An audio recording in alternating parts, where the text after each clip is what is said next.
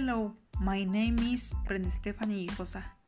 Today we will talk about positive psychology and net perspective of psychology.